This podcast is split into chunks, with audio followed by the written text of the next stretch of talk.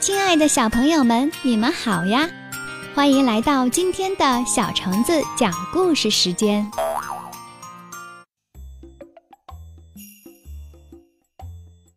甜甜的糖果屋，小兔冰冰的妈妈要到小兔的奶奶家住些日子，于是她做了很多糖果作为小兔冰冰这几天的零食。冰冰请来小狗小雪和他作伴。一进冰冰家的门，小雪就惊叫起来：“哇，这些糖果都可以盖一座房子啦！”冰冰那双红宝石般的眼睛闪了闪。对呀，他们俩说干就干。小兔冰冰家后面有一片很大的树林，冰冰和小雪用小推车。把糖果全部的运到了树林里，他们用硬硬的方糖当砖，用熬化的糖做粘合剂，把它们砌起来。窗户用的是透明的水果味糖块，屋顶用的是五颜六色的珠珠糖和星星糖，上面还镶嵌着两根特大号的彩色棒棒糖。对这座小房子，冰冰和小雪。说不出有多喜欢。当天晚上，他们俩躺在糖果屋里睡了一觉，都做了个香香甜甜的梦。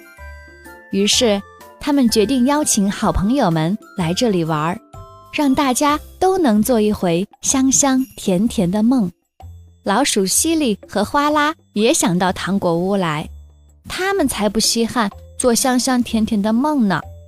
他们是想偷吃香香甜甜的糖果，于是他们一路嗅着香甜味儿，来到了糖果屋前。小雪笑呵呵地迎上前来，欢迎你们。西里看着花拉，花拉也看看西里，他们偷偷的一笑。冰冰把小雪拉到一旁，悄声说：“老鼠最馋，你不怕他们夜里？”把糖果屋给吃掉了吗？小雪却拍拍胸脯说：“我向你保证，明天早起屋子一个洞都不会有的。”老鼠的耳朵最灵了，冰冰和小雪的悄悄话都被他俩听见了。于是西里和花拉的脸唰的一下就红了，因为有了小雪的保证，冰冰同意西里和花拉进屋睡觉。西里和花拉躺在床上，糖果的香甜味道直往他们的鼻子里钻，馋得他们口水直往下淌。可是最终谁也没有去舔，谁也没有去啃，因为他们都没有忘记小雪向冰冰做的保证。真不明白那只傻狗为什么这么相信我们。西里疑惑不解。花拉却一本正经地说：“想一想，在这个世界上还有谁相信我们呢？”想着想着，他们睡着了，都做了一个香香甜甜的梦。第二天早上，西里和花拉带着他们的梦悄悄地走了。冰冰和小雪来到他们的糖果屋前，只见糖果屋好好的，果然像小雪保证的那样，一个洞。都没有，安然无恙。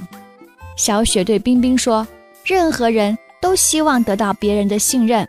你瞧，我们信任他们，他们也没有辜负我们的信任呀。”冰冰笑着点了点头。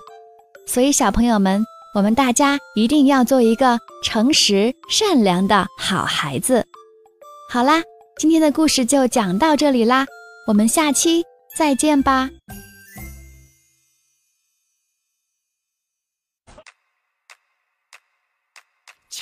起棒棒糖，披着彩虹的光芒，关键时刻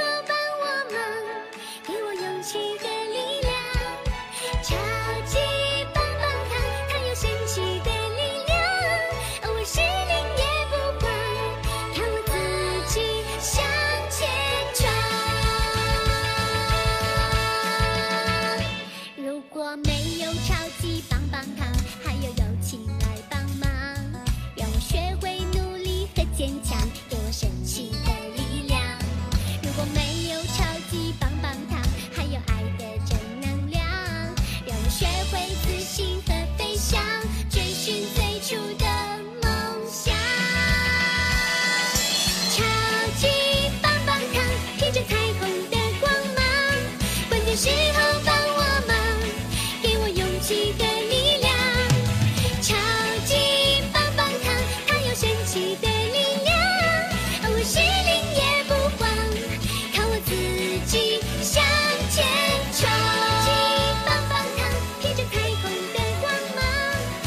信